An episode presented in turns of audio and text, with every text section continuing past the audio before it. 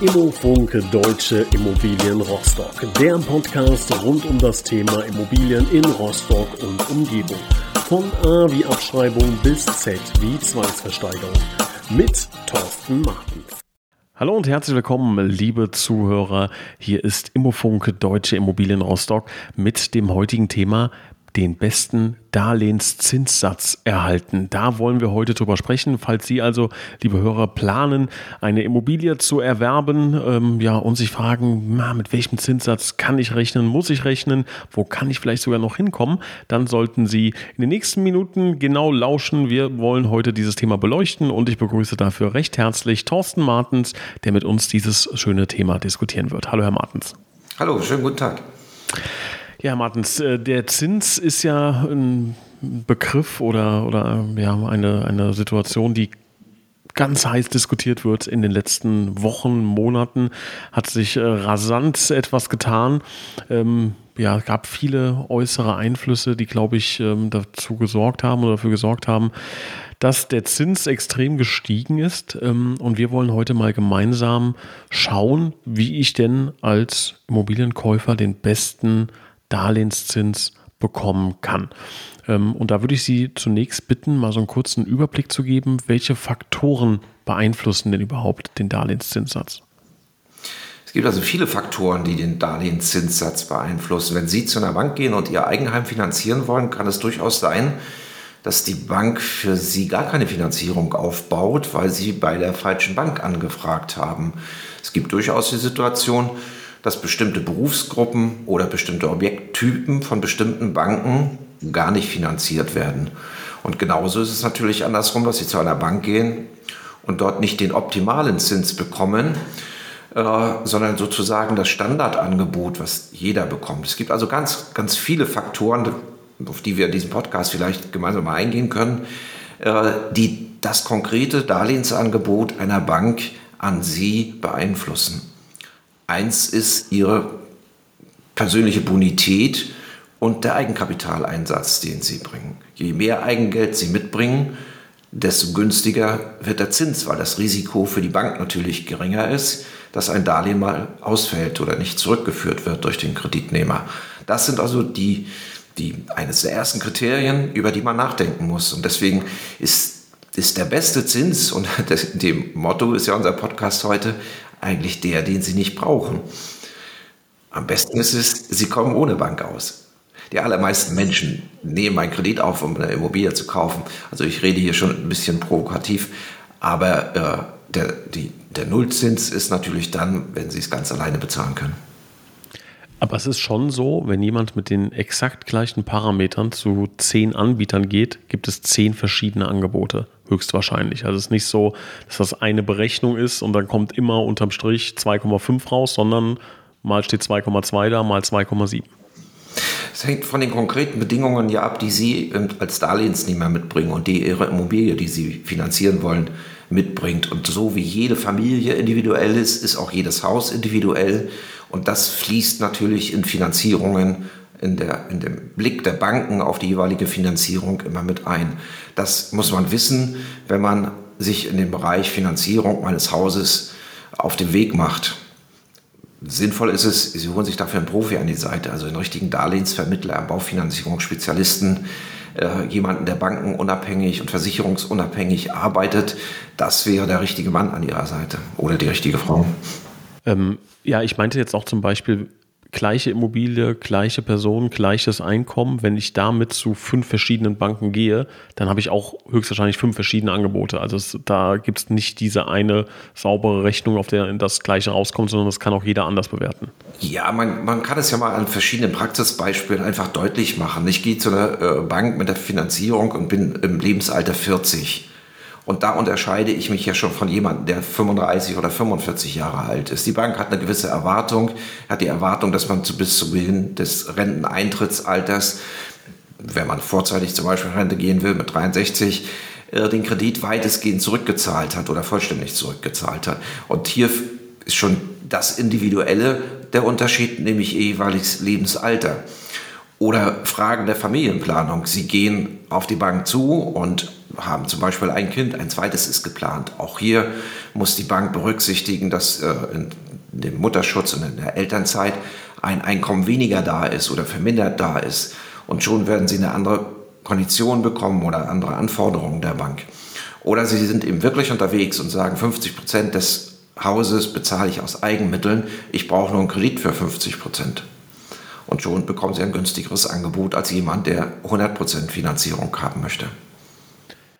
Dann kommen wir mal direkt zu dem, ähm, weswegen alle Zuhörer äh, hier zuhören. Wir hauen direkt die, die beste Frage äh, ganz am Anfang aus. Wie bekomme ich denn den besten Darlehenszins? Den besten Darlehenszins bekommen Sie, wenn Sie am besten auf das Finanzierungsgespräch vorbereitet sind.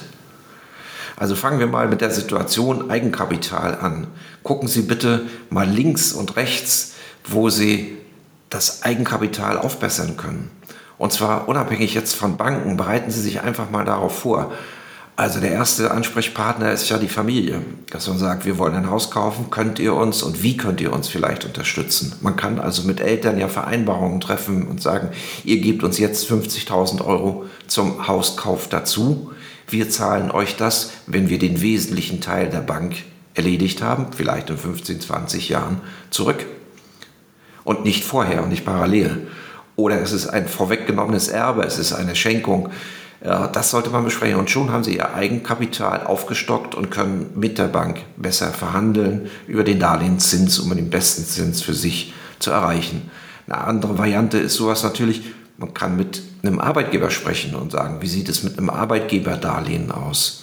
Wie sieht es mit vorzeitigen Auszahlungen von Tantiemen, von Boni aus, äh, die anstehen, äh, Betriebszugehörigkeiten. Ich weiß es nicht, im 10. Dienstjubiläum ist üblicherweise ein viertes, fünftes Gehalt mitgeplant. Äh, das vielleicht sechs Monate vorziehen, acht Monate vorziehen und schon bessern sie ihr Eigenkapital auf. Und mit jedem Tausender, den Sie bei der Bank weniger anfragen, kriegen Sie natürlich einen besseren Zins. Ja, das sind schon mal sehr gute Hinweise. Ähm, jetzt ist es ja so, dass ähm, ja, so, ein, so, eine Festschreibung über verschiedene, ähm, möglich, ja, verschiedene Möglichkeiten hat. Ne? Ich kann 10, 15 Jahre festschreiben, 20 Jahre teilweise sogar festschreiben. Ähm, was gibt es da überhaupt für Optionen? Was haben die für Auswirkungen und was wäre Ihre Empfehlung? Je nachdem, was Sie für ein Bedürfnis haben. Wenn Sie sagen, okay, ich will ein Haus kaufen und ich will so lange wie die Finanzierung läuft, ganz, ganz ruhig schlafen, dann sollten Sie ein Volltilgungsdarlehen machen und sagen, ich schreibe die Zinsen so lange fest, bis ich den letzten Cent zurückgezahlt habe. Das kann dann vielleicht über 20 Jahre gehen oder 27 Jahre. Da muss man mal schauen, ob man eine Mischkalkulation macht und sagt, ein Teil ein klassisches Bankdarlehen, anschließend eine äh, Auszahlung eines angesparten Bausparvertrages. Und dann kriegen Sie praktisch heute die äh, Monatsrate ausgerechnet, die Sie die nächsten 27 Jahre zahlen, die wird sich nicht mehr verändern und Sie haben absolute Sicherheit. Ändert sich Ihr Leben, Sie haben nach zehn Jahren ein Kündigungs-, außerordentliches Kündigungsrecht. Sie können also nach zehn Jahren aus so einem Vertrag auch wieder aussteigen, sind also Sie nicht gebunden bis zum Ende, aber die Bank auf der Seite ist gebunden und Sie haben absolute Sicherheit. Sind Sie mehr der spekulative Typ, können Sie auch einen variablen Zins wählen und sagen, okay, der ändert sich jetzt alle drei Monate, das geht rauf und runter, das spiele ich gerne mit und ziehe vielleicht erst in zwei, in drei, in vier Jahren die Reißleine, wenn es mir zu hoch wird im Zins, in der Zinsbelastung. Der Vorteil bei einem variablen Darlehen ist, Sie können jederzeit zurückzahlen, also mehr als vereinbart ist, also hohe Tilgungsleistungen machen. Also die Spielwiese ist sehr groß, von Risiko behaftet bis hin absolute Sicherheit. Alles ist möglich. Heißt für die Leute, die jetzt sagen wir mal vor sieben, acht Monaten finanziert haben äh, und das äh, festgeschrieben haben, war es eigentlich ein, eine gute Entscheidung, kann man das so sagen? Es ist auch heute doch eine gute Entscheidung, sich heute bei dem gegenwärtigen Zinssatz einer Immobilie zuzulegen. Wir haben Zinssätze, die liegen in der 10-Jahres-Kondition ab, im Moment so knapp unter 3 Prozent. Das ist mehr, als es Anfang des Jahres gewesen ist. Da lagen wir um 1 Prozent. Man kann sagen, es hat sich verdreifacht, aber wir haben im Moment eine Inflation, die spielt sich um 7% ab. Das heißt, wenn Sie die äh, Inflationsentwicklung auf die Immobilie packen, sehen Sie, dass die Immobilien pro Jahr 7% teurer werden. Aber wenn Sie es heute kaufen, bezahlen Sie im Zins nur 3%. Das ist also immer noch ein, ein Vorteil gegenüber der Marktentwicklung von 4 Prozent. Also Gibt es da so eine, so eine Ratio zwischen Inflation und Zins? Gibt's, also vergleicht man das wirklich so, und, um da ein, äh, eine Rendite zu sehen oder nicht? Na, ich würde es nicht unter der Renditebetrachtung sehen. Wir beschäftigen uns ja hier in diesem Podcast heute nicht mit vermieteten Immobilien, sondern mit Immobilien zur Eigennutzung. Aber wenn Sie einfach äh, rechnen und sagen, mal angenommen, es kostet eine Immobilie eine Million, und äh, im nächsten Jahr würde die 1 Million 70.000 kosten, aber Sie brauchen in diesem Jahr, wenn Sie sie heute kaufen, nur 30.000 aufwenden für den Zins bei 3%, haben Sie natürlich einen Vorteil von 40.000 Euro. Und das mhm. mag sich über die nächsten Jahre fortsetzen. Und wenn Sie sehen, dass eigentlich die EZB-Orientierung äh, ist, dass man eine Inflation bei 2% sehen will und das als ausgewogen betrachtet, ist die äh, gegenwärtige Entwicklung davon weit, weit weg und alle Prognosen, die man liest, äh, sind ja darauf ausgerichtet, dass diese hohe Inflation noch lange anhalten wird. Und insofern ist die, die Zinsbelastung in Anführungsstrichen, die Sie im Moment auf die Immobilienfinanzierung haben, immer noch sehr vorteilhaft. Übrigens auch zum langjährigen Durchschnitt, also 5, 6, 7 Prozent für eine Immobilienfinanzierung an Zinskosten sind viele, viele Jahre völlig üblich gewesen. Jetzt gehe ich zu meiner ähm, Haus- und Hofbank, lege meine Daten vor, habe mich gut vorbereitet, weil äh, ich das hier in dem Podcast gehört habe und die sagen dann 2,85 Prozent. So, jetzt stehe ich da und weiß ja gar nicht, ist das jetzt unfassbar gut, ist das unfassbar schlecht oder ist es genau das Richtige? Ich glaube, der Schritt, den Sie eben gegangen sind, ich gehe zu meiner Bank, äh, ist der Schritt, äh, den ich kritisieren würde. Gehen Sie doch bitte zu jemandem, der zu mehreren Banken geht.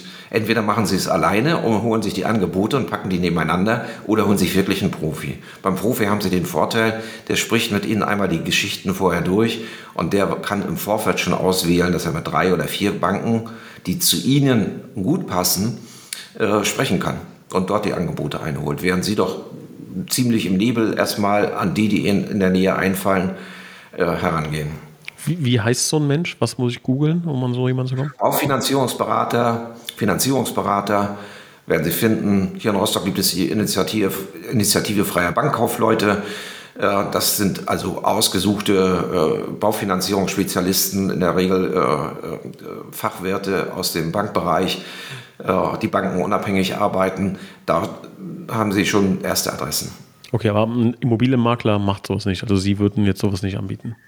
Also der Immobilienmakler sollte ein bisschen Grundverständnis von der Finanzierung mitbringen und auch in einem Erstgespräch das machen. Äh, wir selber äh, sind keine Finanzierungsvermittler. Äh, wir können ein paar Hinweise mit auf den Weg geben, so wie wir das hier heute auch in dem Podcast machen. Aber die enge Verbindung zu den Banken, die unterhält der Finanzierungsberater. Kann ich denn, wenn ich jetzt, ähm, also ich habe jetzt den Podcast leider zu spät gehört, war jetzt bei meiner Bank und die sagen 2,85 Prozent. Ist das in Stein gemeißelt oder kann ich jetzt sagen, ich, also wie so früher in, in Mafia-Filmen, ich schreibe eine Zahl auf und ich akzeptiere keinen Cent weniger und schiebe den dann so über den Tisch und da steht dann 2,1 Prozent. Geht sowas oder geht sowas Ja, nicht? das kann man natürlich machen. Ja, es kommt darauf an, was der Bankberater auf der Gegenseite sagt. Äh, eingangs des Podcasts heute haben wir schon mal gesagt, es gibt durchaus Banken, die Finanzierung in bestimmten Bereichen überhaupt nicht wollen und es mag durchaus eine Methode sein, ihnen einen Zins anzubieten, wo die Bank weiß, das wird der Kunde wahrscheinlich mit uns gar nicht machen. Oder wir verdienen so richtig exorbitant gut Geld. Ähm, wenn Sie dieses Angebot auf dem Tisch haben, holen Sie sich doch bitte ein zweites und ein drittes dazu. Und dann können Sie es wirklich nebeneinander halten. Wobei eben nicht nur die Zinskondition wichtig ist. Es sind die gesamten Rahmenbedingungen, die wir grob skizziert haben, die lange Laufzeit, die Sicherheit oder die Variabilität. Das gehört natürlich dazu, dass man das miteinander ja, vergleicht. Also es ist, ich glaube, für einen Laien ziemlich schwierig, äh, verschiedene Bankangebote nebeneinander zu halten und auch wirklich zu verstehen, was miteinander gemeint ist. Jetzt gibt es ja auch noch die Möglichkeit, ähm, Sondertilgungen zu vereinbaren. Ähm, und die haben ja dann teilweise auch eine negative Auswirkung auf den Zinssatz, weil, wenn ich das jetzt mal in Leinsprache formuliere, Sie können dann äh, gleich das äh, korrigieren. Die Bank sagt natürlich, wenn die Person äh, innerhalb von fünf Jahren, keine Ahnung, 50 Prozent äh, des Preises bzw. der Darlehenssumme als ähm, einmalige Zahlung zurückzahlen kann, dann verliert die Bank natürlich einen gewissen Zinswert. Ähm, und deshalb ändert das den Darlehenszins. Ist jetzt in Laiensprache von mir ausgedrückt worden. Ich bin gespannt, was Sie sagen. Wie viel war da wahr und wie viel war da falsch dran? Das ist schon richtig. Die Sondertilgungsmöglichkeit kaufen Sie sich natürlich über einen höheren Zins ein. Und das ist zum Beispiel, wenn man Angebote vergleicht, dann muss man sich beide Varianten mal rechnen lassen und sagen, was wäre es denn mit der Sondertilgungsmöglichkeit oder was ist ohne. Und dann muss man äh, zusammenzählen, was über zehn Jahre an Zinsen gezahlt wird und kann dann den Vergleich dazu machen. Richtig ist natürlich, Sie werden, wenn Sie Sondertilgen, insgesamt viel schneller fertig, weil gerade in der Anfangszeit, je höher äh, der, der Kredit zurückgeführt wird, über, über Sondertilgungsmöglichkeiten, desto kürzer wird die gesamte Laufzeit. Und Sie zahlen dann über die gesamte Laufzeit natürlich weniger Zinsen, obwohl der Zinssatz ein Tick höher war als bei dem tilgungsfreien Darlehen. Also wenn man Sondertilgung vereinbart hat, dann auch nutzen und so früh es geht, ja.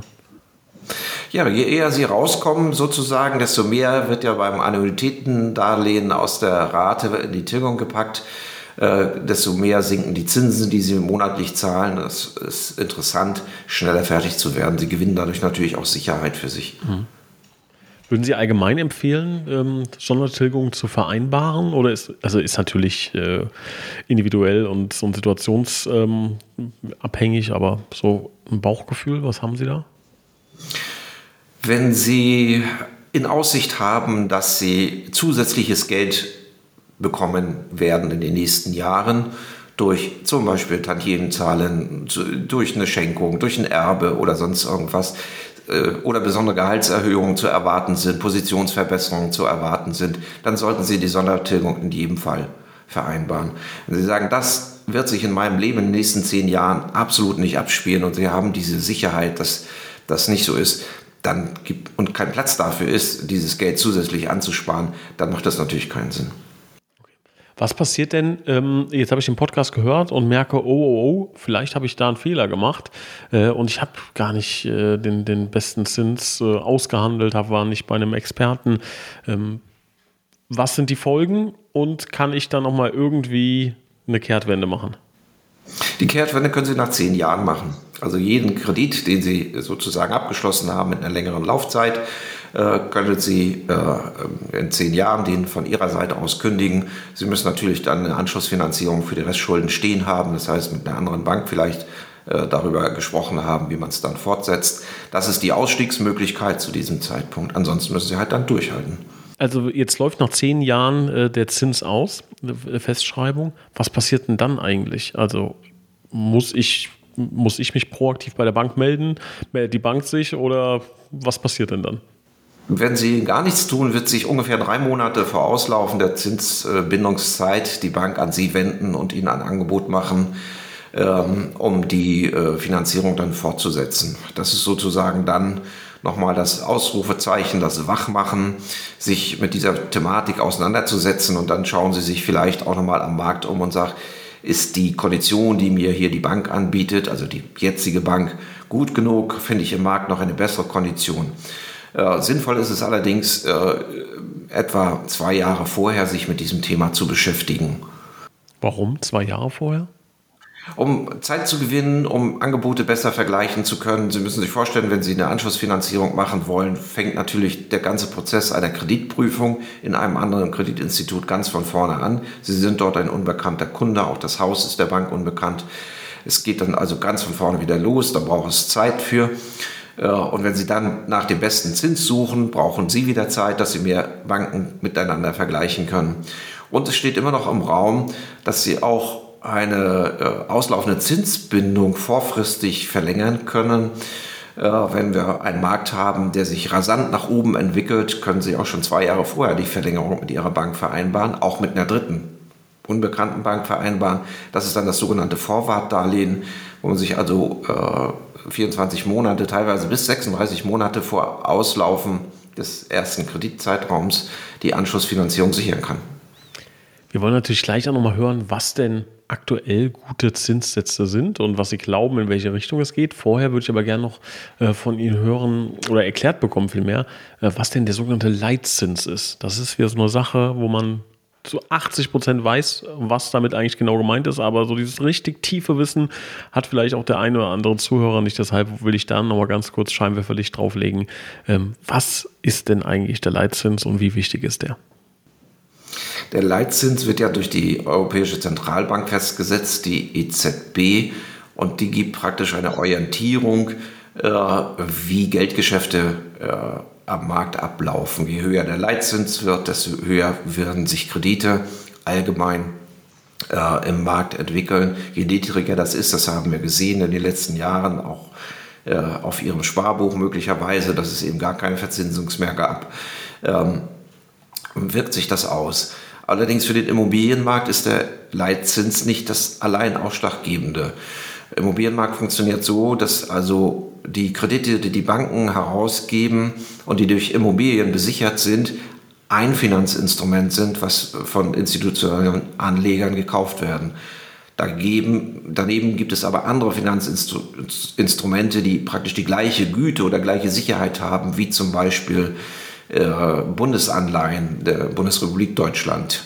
Die liegen im Moment etwa bei 1,7 Prozent Verzinsung. Das heißt, wenn ich dort mein Geld hingebe, kriege ich eine Verzinsung von 1,7 Prozent. Oder ich kaufe Hypothekenkredite, wo die herausgebende Bank natürlich auch noch ein bisschen Geld verdienen will. Und dann äh, sind wir vielleicht bei 2,7 Prozent, die das äh, dann abwirft an Rendite für Investoren. Also nicht nur der Leitzins der Europäischen Zentralbank, sondern das allgemeine Marktumfeld sind entscheidend dafür, wie sich Hypotheken oder Immobilienzinsen entwickeln. Jetzt wollen wir natürlich auch mal hören, was sind denn aktuell gute Zahlen? Ähm, vielleicht haben Sie auch äh, aus den letzten Wochen und Monaten ein paar ähm, Zahlen noch im Gedächtnis, äh, was äh, in Ihrer Kundschaft ähm, ja erzielt wurde, dass wir mal so einen kleinen Anhaltspunkt haben. Ja, da würde ich Sie gerne mal bitten zu sagen, jetzt im August 2022, worauf kann man sich denn grob einstellen? Also wir legen einmal fest und sagen, wir reden über eine zehnjährige Zinsfestschreibung, dass wir also äh, gleiche Konditionen haben. Wir haben ja schon besprochen, es gibt variable Zinsen, die sehen ganz anders aus oder auch fünf Jahresfestschreibungen oder 15 oder 20 Jahre Festschreibungen. Nehmen wir als Grundlage zehn Jahresfestschreibungen und äh, würden uns orientieren und sagen, okay, wir haben eine Finanzierung von 100 Prozent. Das heißt, wir bringen gar kein Eigengeld ein, außer die Kaufnebenkosten. Dann liegen sie knapp über drei Prozent. Das dürfte sich orientieren, im Moment vielleicht 3, 3,1, 3,2 Prozent für die Finanzierung. Sind Sie mit guten 20 Prozent Eigenkapital zuzüglich der Nebenkosten, äh, bewegen wir uns ungefähr bei 2,7 Prozent. Also diese, diese Spanne, das ist das, was wir eingangs sagten. Jeder Tausender mehr Eigengeld schafft Ihnen eine bessere Zinskondition, ist schon da. Und das ist ungefähr die Spanne, in der wir uns heute bewegen. Also irgendwo zwischen 2,7 und 3,2, je nachdem, wie viel Eigenkapital ich mitbringe. Genau. Wichtig zu wissen, Zinsen ändern sich täglich. Das, was Sie gestern bei Ihrer Bank gefragt haben, ist morgen nicht mehr wahr. Man muss es immer wieder aktualisieren und auf den konkreten Zeitpunkt dann zuschneiden.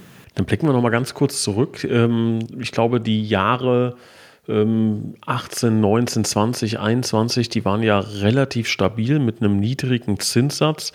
Und jetzt 2022 ähm, haben wir ja eine deutliche Bewegung. Woran machen Sie das fest? Die deutliche Bewegung äh, ergibt sich ja aus der allgemeinen Wirtschaftslage, aus der allgemeinen Unsicherheit. Das kann man sicherlich nicht an einzelnen Punkten festmachen. Richtig ist, dass die Niedrigzinspolitik der letzten Jahre äh, dazu geführt hat, dass wir eine Unmenge von Geld im Markt haben, was äh, zu Verwerfungen führen kann, so dass äh, der korrigierende Eingriff der Zentralbanken ja erfolgt ist. Vorreiter ist ja die Fed in den USA gewesen, die zuerst korrigiert hat, die EZB hier hat nachgezogen. Und wir kommen nach meiner Auffassung zu einer Normalisierung äh, der Zinssituation im Immobilienmarkt. Wir haben äh, Zinsen Anfang des Jahres gehabt um 1% für die zehnjährige Kondition und sind jetzt bei um 3%, wie wir eben äh, festgestellt haben. Wir sehen seit ein paar Wochen mehr eine Seitwärtsbewegung und nicht mehr diesen rasanten Anstieg, den wir in den ersten vier Monaten des Jahres gesehen haben. Und ich gehe davon aus, dass wir um diese 3% uns auch bis in den Herbst hinein bewegen. Und dann muss man mal schauen, was die gesamtwirtschaftliche Situation äh, weiter vorantreibt, was der Ukraine-Krieg macht, was äh, Rohstoffmangel betrifft. Äh, das bleibt noch ein bisschen abzuwarten. Das kann man sicherlich nicht äh, bis zum Ende des Jahres vorhersagen mit Sicherheit. Ja, ich würde trotzdem gerne so ein bisschen die Glaskugel rausholen. Äh, ist natürlich extrem schwer, das ist mir bewusst. Aber wenn Sie raten müssten oder, oder abschätzen müssten, die nächsten Monate, vielleicht sogar die nächsten Jahre, in welche Richtung würde es gehen? Was schätzen Sie? Also es ist unseriös, das, das zu machen. Man kann darüber nur spekulieren, können auch die, die, die Wirtschaftler äh, nur darüber spekulieren. Wir müssen zur Kenntnis nehmen, wie es sich im Moment entwickelt. Und da liegen wir wirklich um diese, um diese 3%. Okay, jetzt haben Sie aber natürlich schon äh, viele Jahre als Immobilienmakler mitgemacht und auch Zeiten erlebt, wo wir nochmal ganz andere Zinsen hatten. Ne? Also es gab ja Zeiten, da waren 5, 6, 7 Prozent absolut Standard. Und man hat so ein bisschen das Gefühl, dass schon bei 3, 4 Prozent äh, quasi Panik ausbricht bei, bei vielen Leuten. Um Gottes Willen, die Welt geht unter. Äh, Immobilienfinanzierung, äh, also Darlehen kostet, äh, Darlehenszins kostet mich jetzt 3, 3,5, 4 Prozent. Ähm, wie war das denn zu der damaligen Zeit, als äh, die Zinsen nochmal deutlich höher waren und wo wir teilweise bei 5, 6, 7 Prozent finanziert haben? Also der Wunsch, das eigene Haus zu besitzen, ist ja völlig unabhängig von der Zinssituation äh, im Markt immer wieder vorhanden. Und äh, wir haben im Moment die Situation, dass der, der Wohnraum absolut knapp ist. Wir kriegen nicht genügend Neubaugeschäft auf den Markt. Wir haben im letzten Jahr 293.000 neue Wohnungen äh, fertiggestellt. Die Zielstellung der Bundesregierung sind 400.000.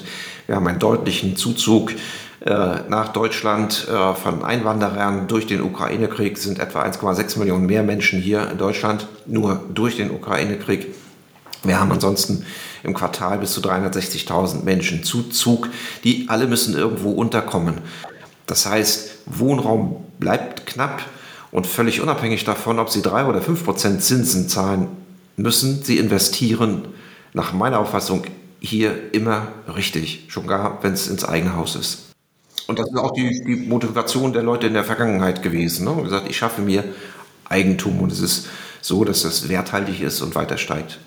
Das sind doch schon mal ganz gute Aussichten und vor allem geht die Welt nicht unter, glaube ich, äh, selbst wenn wir irgendwann mal bei 4 oder 4,5 Prozent äh, stehen.